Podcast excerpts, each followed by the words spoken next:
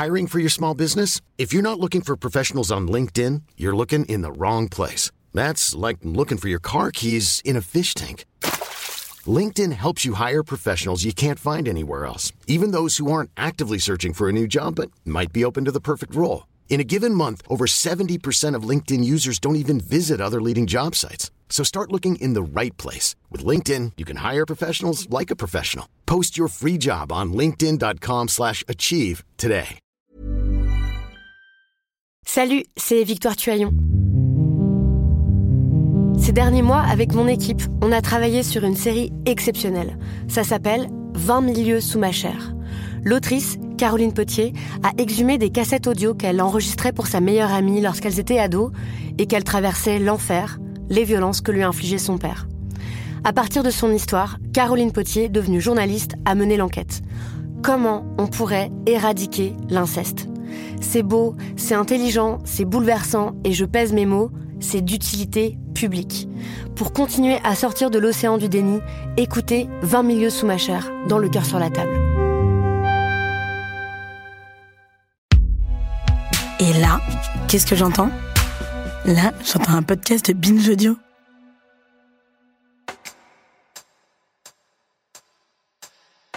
Salut, c'est Thomas Rozek. Je ne sais pas exactement quoi penser du fait que chaque fois que je suis coincé quelques instants dans le métro, j'ai immédiatement en tête une scène similaire tirée de Seinfeld, ou du fait que je sois capable de réciter les paroles version longue de Smelly Cat, une fausse chanson tirée de Friends, ou encore du fait que je sois à ce point traumatisé par Eugene Tooms que je suis incapable de revoir les épisodes de X-Files où il apparaît. En résumé, une bonne partie de mon imaginaire a été façonnée par les séries télé, et je suis loin, très loin d'être le seul. C'est même un véritable point de ralliement culturel, une source éternelle de discussions et de liens. Pourquoi? Eh bien parce qu'au cours des années 90, les séries ont changé les règles du jeu. C'est ce qu'Anaïs Bordage va vous raconter avec cet épisode hors série en partenariat avec Star, la nouvelle rubrique de Disney+. Bienvenue dans Programme B.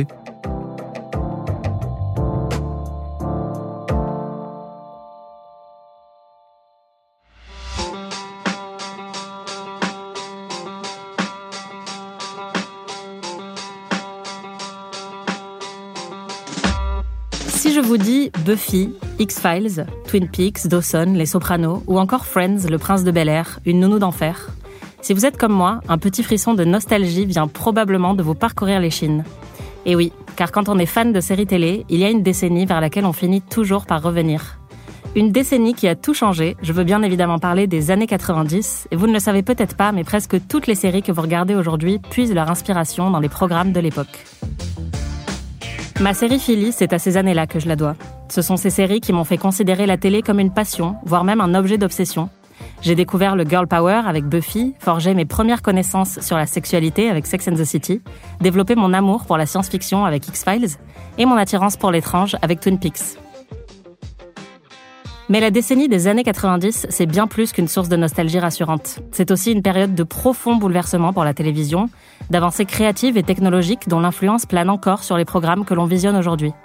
Les années 90, c'est l'ascension au pouvoir des chaînes du câble, mais aussi l'arrivée d'une narration plus ambitieuse, d'une sérialisation de plus en plus poussée, de protagonistes compliqués, voire carrément immoraux, et de personnages féminins et féministes révolutionnaires.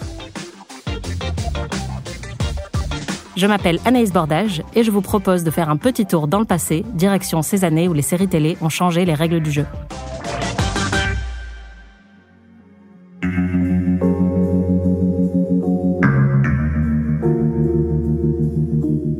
Au commencement de cette révolution, il y a Twin Peaks.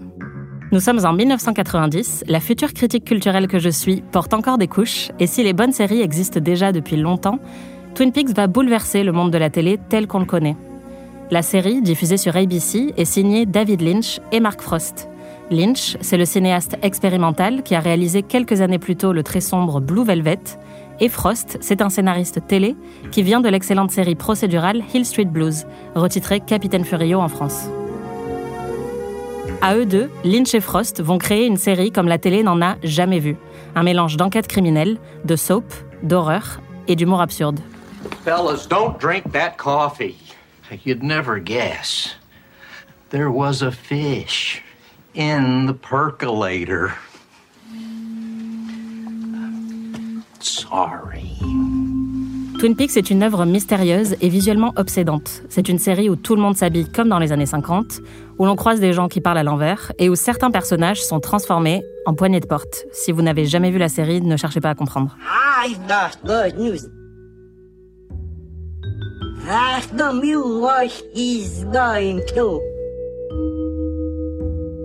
Come back in style.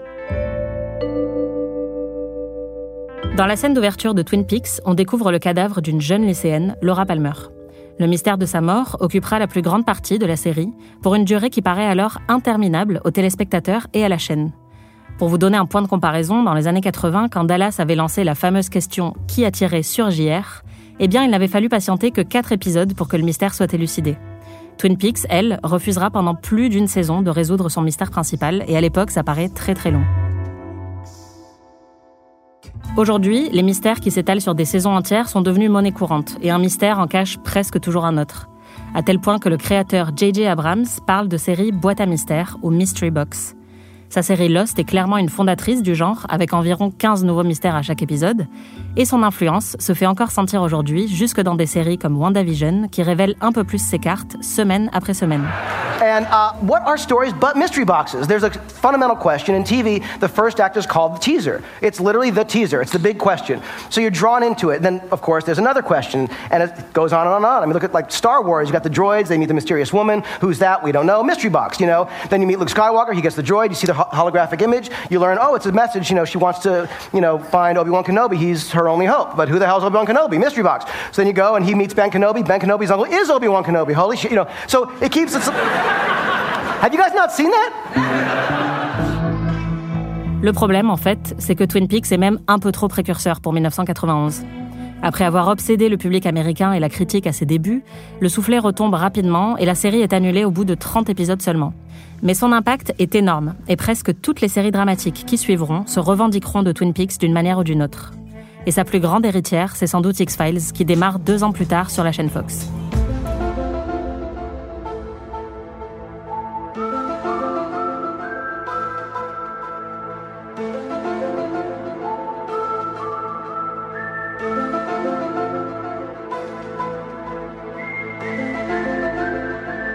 X-Files, c'est une série de science-fiction brillamment déguisée dans un emballage de série policière. On y suit les aventures de Mulder et Scully, deux agents du FBI qui enquêtent sur des phénomènes paranormaux, et c'est ce mélange des genres, accompagné aussi d'une bonne dose de tension sexuelle, qui lui permettra sans doute d'atteindre son immense succès. À son pic de popularité, certains épisodes attireront jusqu'à 29 millions de téléspectateurs. Chris Carter, le créateur de X-Files, s'est dit très influencé par Twin Peaks. Et ça se voit tout de suite. Les deux séries ont beaucoup de choses en commun, plusieurs acteurs déjà, mais aussi et surtout un certain sens de l'étrange et une fascination pour des petites villes pittoresques qui renferment de nombreux secrets. I have a reputation. Mulder, look, Colton plays by the book and you don't. They feel your methods, your theories are Spooky? Do you think I'm spooky? Cette ambiance sombre, teintée de surnaturel, cette manière d'utiliser des éléments de genre dans une œuvre plus grand public, tout ça, c'est la marque de fabrique de Twin Peaks et X-Files. Des séries plus récentes comme Lost, Fringe, Legion, Top of the Lake, True Blood, Watchmen ou même Stranger Things en sont toutes d'une manière ou d'une autre les héritières. Ce qu'on doit aussi à X-Files, c'est le concept de mythologie. La mythologie d'une série, en gros, ce sont tous les éléments qui composent son univers et qui s'accumulent au fil des saisons pour former une sorte de corpus. Dans Lost, par exemple, c'est l'histoire de l'île et l'origine de ses nombreux mystères. Dans Alias, c'est tout ce qui concerne les inventions de Rambaldi.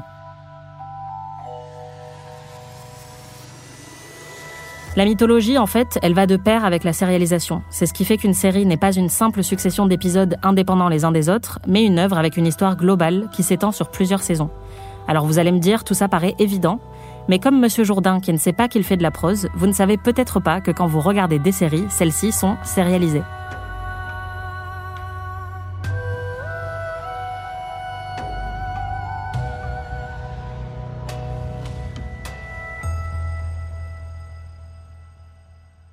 En fait, il ne faut pas oublier que jusqu'aux années 90, la structure de la plupart des séries télé n'est pas sérialisée, elle est épisodique. Chaque épisode est une entité autonome qui peut être regardée indépendamment du reste.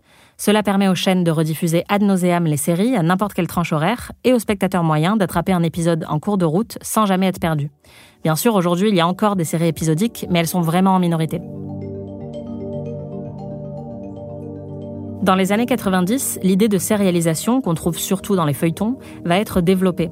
X-Files, par exemple, est une des premières à expérimenter avec sa structure pour créer un arc narratif qui s'étalera sur toute la série, l'histoire d'un potentiel complot orchestré par le gouvernement américain. Alors on n'est pas encore tout à fait dans de la sérialisation, puisque la série alterne entre deux types d'épisodes, les cas de la semaine d'un côté et les fameux épisodes de mythologie de l'autre. Mais après Twin Peaks, X-Files montre que la télévision s'oriente progressivement vers une narration un peu plus ambitieuse. Au moment de la création de Lost, en 2004, les scénaristes Damon Lindelof et J.J. Abrams seront très influencés par l'aspect mythologique de X-Files et d'Alias, qui avait d'ailleurs été créé par J.J. Abrams. Pour eux, Lost ne doit pas se contenter de raconter la survie des passagers sur l'île. Elle doit aussi être ponctuée de nombreux mystères et de références cachées qui seront expliquées et développées plus tard. C'est comme ça, par exemple, que leur vient l'idée de la trappe, dont le mystère occupera toute la saison 1.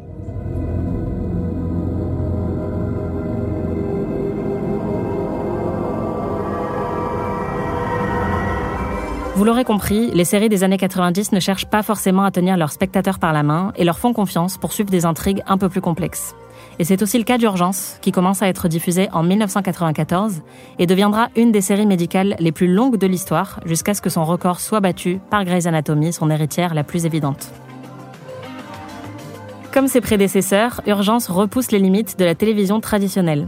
Non seulement elle allie plusieurs cas de la semaine avec des éléments feuilletonnants, mais en plus, ces dialogues sont bourrés de jargon médical très complexe que personne ne prend vraiment le temps d'expliquer.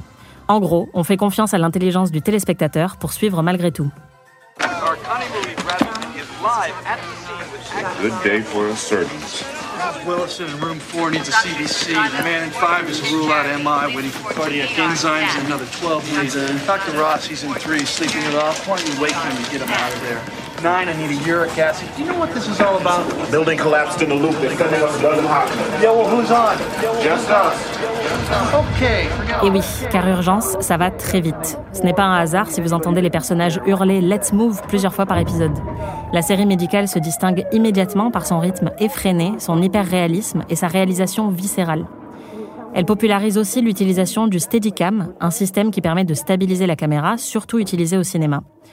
Dans Urgence, c'est ce qui permet de créer des plans propres et très dynamiques qui nous plongent dans le quotidien de l'hôpital, le long des couloirs, en haut des escaliers, de l'accueil à la salle d'opération. Cette rapidité de rythme et de mouvement très novatrice, on la retrouvera plus tard dans The West Wing avec les fameux Walk and Talk, mais aussi par exemple dans Gilmore Girls ou Battlestar Galactica.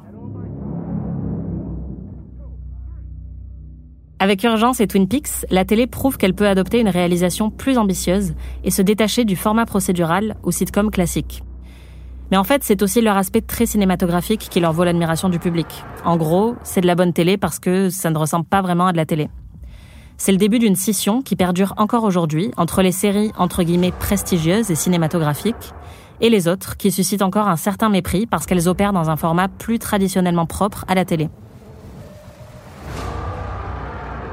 Malgré tout, certaines séries vont tenter de bousculer cette dichotomie et prouver que la télé, même quand elle est populaire et divertissante, est digne d'être analysée en profondeur. Et il y en a une en particulier qui a complètement changé le game et qui a prouvé qu'on peut mélanger la culture d'en haut et la culture d'en bas.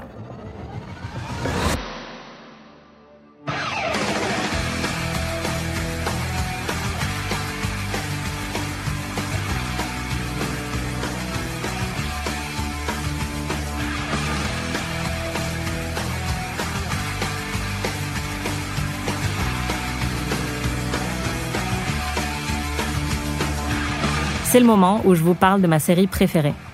Quand je l'ai découverte, elle passait dans la trilogie du samedi, en VF, et sans même réaliser un dixième de son intelligence, j'étais déjà complètement obsédée. Cette série, c'est l'indétrônable Buffy contre les vampires. Si vous voyez aujourd'hui une série dramatique ponctuée de blagues méta irrévérencieuses, une série qui met en scène des héroïnes féministes, des femmes d'action qu'on pourrait qualifier de badass, ou des ados très matures et plein de réparties sarcastiques, je pense à Riverdale, Veronica Mars, The Magicians, Supernatural, Crazy Ex-Girlfriend, Winona Earp ou Newport Beach. Eh bien, toutes ces séries ne seraient sans doute pas ce qu'elles sont sans Buffy.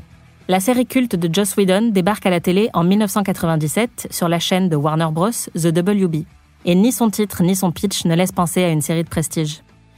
Buffy est une adolescente californienne, au prénom ridicule qui plus est, qui rêve d'être pom-pom girl et pense principalement à la mode et aux garçons. Mais le twist, c'est que c'est aussi une tueuse de vampires pleine de répartie, chargée d'éliminer les démons et les forces du mal qui règnent à Sunnydale. Le postulat de départ de la série, c'est de renverser un cliché tenace des films d'horreur. Et si la jeune fille blonde pourchassée par le monstre, généralement tuée dans le premier acte, se retournait et foutait une sacrée raclée au monstre en question? Et si c'était elle qui détenait tout le pouvoir? But I'm still pretty. Which is more than I can say for you. Avec cette idée simple mais puissante, Buffy devient une des plus grandes œuvres féministes de l'histoire de la télévision. Une série si brillante qu'elle a inspiré tout un pan de recherche académique, les Buffy Studies, et une série révolutionnaire, la première à montrer un baiser lesbien en prime time, dans l'épisode de la saison 5, Orpheline. La force de la série, c'est d'être redoutablement intelligente sans se prendre au sérieux ni oublier d'être fun. C'est ce qui fait qu'elle plaît autant aux adultes, critiques de série, qu'aux jeunes filles qui, comme moi, l'ont découverte à l'âge de 7 ou 8 ans. L'autre aspect révolutionnaire de Buffy, c'est son mélange des genres. On est alors dans un paysage télé très segmenté, avec les comédies d'un côté et les drames de l'autre. Et Buffy bouleverse tout ça, avec une série simultanément hilarante et bouleversante, qui mélange allègrement comédie, horreur, action, comédie musicale ou encore science-fiction. Lie to me. Yes, it's terribly simple.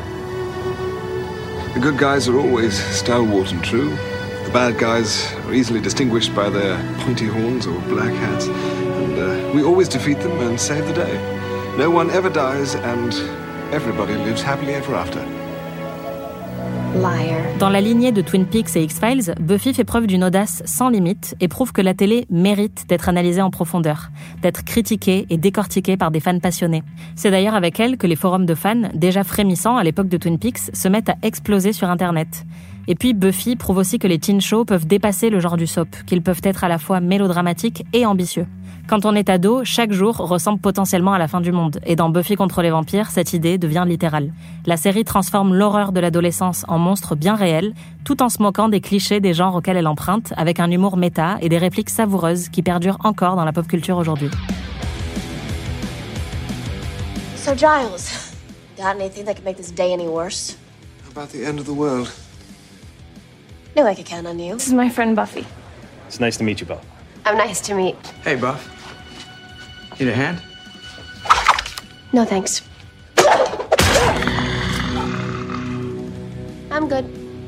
I have to meet my terrible fate. What? Biology. Thank you, thank you, thank you.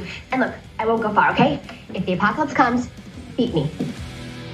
Peu après, la série sera suivie de Dawson, Freaks and Geeks et plus tard de dignes héritiers sarcastiques et méta comme Newport Beach ou The Magicians. Quant au personnage iconique de Buffy, il casse tous les codes à une époque où le genre de l'action est surtout représenté par des hommes tout en muscles, comme dans Terminator, Piège de cristal ou Rambo. Buffy, avec son girl power très 90s, va permettre à toute une flopée d'héroïnes féminines puissantes de se développer. Juste après elle, on assistera à la création de Dark Angel, Charmed, et surtout Alias, où Jennifer Garner incarne la figure d'action féminine par excellence. On peut penser aussi à Olivia Pope de Scandale, ou Christina Young et Miranda Bailey dans Grey's Anatomy, qui sont elles aussi, à leur façon, des descendantes de Buffy. Il reste une grande transformation de la télé des années 90 dont on n'a pas encore parlé. C'est l'arrivée au pouvoir de la chaîne HBO, qui reste aujourd'hui parmi les leaders dans le monde des séries. Et oui, ça paraît difficile à croire, mais avant la fin des années 90, le câble n'avait vraiment pas le statut qu'il a aujourd'hui dans la culture américaine. Les séries les plus populaires, épisodiques, procédurales, se trouvaient surtout sur les chaînes de network, c'est-à-dire les chaînes gratuites. Mais à la fin des années 90, de plus en plus de scénaristes et créateurs se sentent frustrés par les restrictions de la télé traditionnelle et ils se tournent vers HBO qui leur offre une plus grande liberté de ton et de création. En 1997, par exemple, la chaîne lance Oz, une série carcérale extrêmement violente et iconoclaste créée par Tom Fontana, dont personne d'autre ne voulait. La série ne rencontrera jamais un énorme succès d'audience, mais elle annonce aux autres créateurs que les règles ont changé et que désormais tout est possible.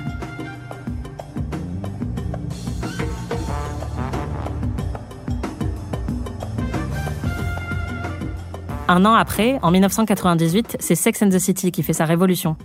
Le public découvre quatre femmes trentenaires célibataires qui discutent de leur vie sexuelle et sentimentale à l'heure du brunch de manière crue et décomplexée. On y parle franchement de sextoys, de masturbation, de coups d'un soir, mais aussi de VIH, de ménopause, de solitude, de célibat. La série vient chambouler la représentation des femmes à l'écran, et ce n'est pas pour rien qu'elle crée un processus d'identification immédiat pour les groupes d'amis du monde entier. D'ailleurs, je ne sais pas vous, mais moi, je suis clairement une Samantha. Aujourd'hui, la série peut compter parmi ses héritières des œuvres comme Girls, Broad City, Insecure ou encore Transparente.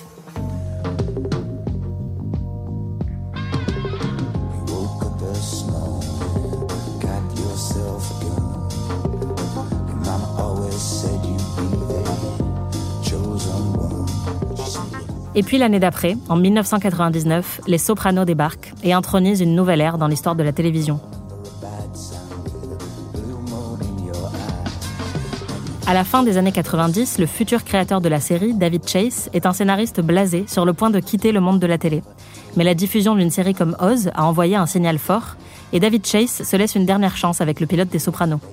Foutu pour foutu, le créateur laisse libre cours à son imagination et ses envies en pensant que de toute façon ça ne marchera jamais. Sauf que ça marche, et David Chase s'embarque dans la création d'une des séries les plus iconiques et avant-gardistes de l'histoire de la télé, avec une chaîne qui lui laissera transgresser toutes les restrictions auxquelles il s'était habitué.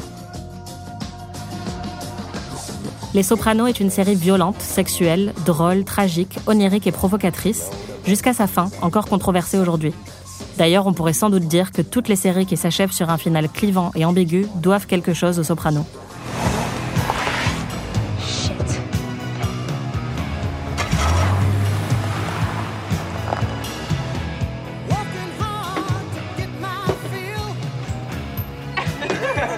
Un des plus grands héritages du programme, c'est l'idée que la télé peut avoir comme personnage principal quelqu'un de vraiment compliqué, genre un meurtrier quoi.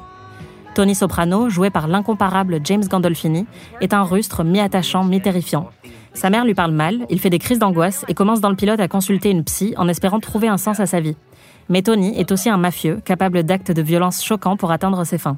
D'ailleurs, dès le cinquième épisode de la série, Suspicion, on le voit commettre son premier meurtre. Alors aujourd'hui, tout ça ne paraît pas forcément excessif, après tous les Vic Mackey, les Don Draper, les Walter White, les Jack Steller, les Bojack Horseman, les Nucky Thompson et les Jamie Lannister qui ont occupé nos écrans. Mais tous ces personnages de charmants connards et d'anti-héros sont des héritiers de Tony Soprano. Anxiety attacks are legitimate psychiatric emergencies. Suppose you were driving and you passed out. Let me tell you something. Nowadays, everybody's got to go to shrinks and counselors and go on Sally Jesse Raphael and talk about their problems. Whatever happened to Gary Cooper? The strong, silent type. That was an American. He wasn't in touch with his feelings. He just did what he had to do. See, see, what they didn't know was once they got Gary Cooper in touch with his feelings, that they wouldn't be able to shut him up. And then it's dysfunction this, and dysfunction that, and dysfunction malfungo. You have strong feelings about this. Let me tell you something. I had a semester and a half of college, so I understand Freud. I understand therapy as a concept. But in my world, it does not go down.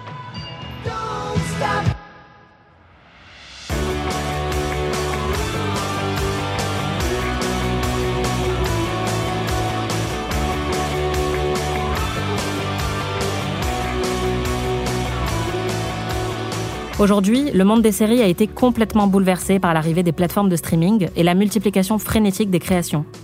Mais le pouvoir de ces quelques séries brillantes, créées au cours des années 90, reste encore intact. Les plus grandes créatrices et créateurs, de Damon Lindelof à Shonda Rhimes, se revendiquent encore des avancées faites par les séries des années 90. Si vous prêtez un peu attention à vos séries actuelles, vous pourrez sans doute repérer tous ces éléments qui ont bouleversé la télévision de l'époque et qui persistent encore aujourd'hui.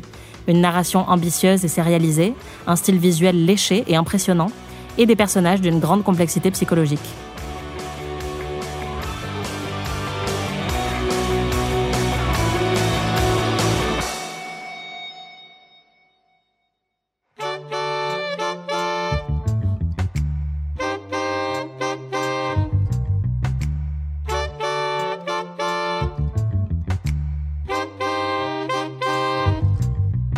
Merci Anaïs Bordage pour cet épisode hors série en partenariat avec Star, la nouvelle rubrique de Disney+, où vous pourrez retrouver bon nombre des séries citées comme X-Files, Buffy, Alias, Grey's Anatomy ou encore Lost. Merci à Geoffrey Puitch d'avoir réalisé cet épisode, à Dimitri Mayer de l'avoir préparé. Programme B, c'est un podcast de Binge Audio qui est disponible sur toutes vos plateformes préférées, Facebook, Twitter, Instagram pour nous parler, et à lundi pour un nouvel épisode.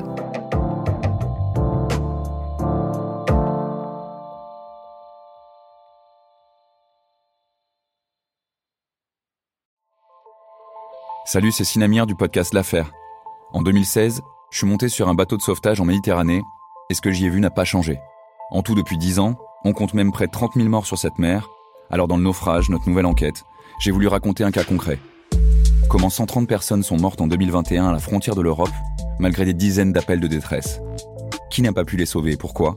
Qui étaient ces disparus? Et surtout, comment on en est arrivé à ne plus parler de 130 personnes qui meurent le même jour sur un bateau au milieu de la Méditerranée? Le naufrage, c'est la nouvelle série du podcast L'affaire de Paradiso Média. Une enquête que vous pouvez retrouver gratuitement chaque semaine à partir du 27 mars 2024 sur toutes les applications de podcast.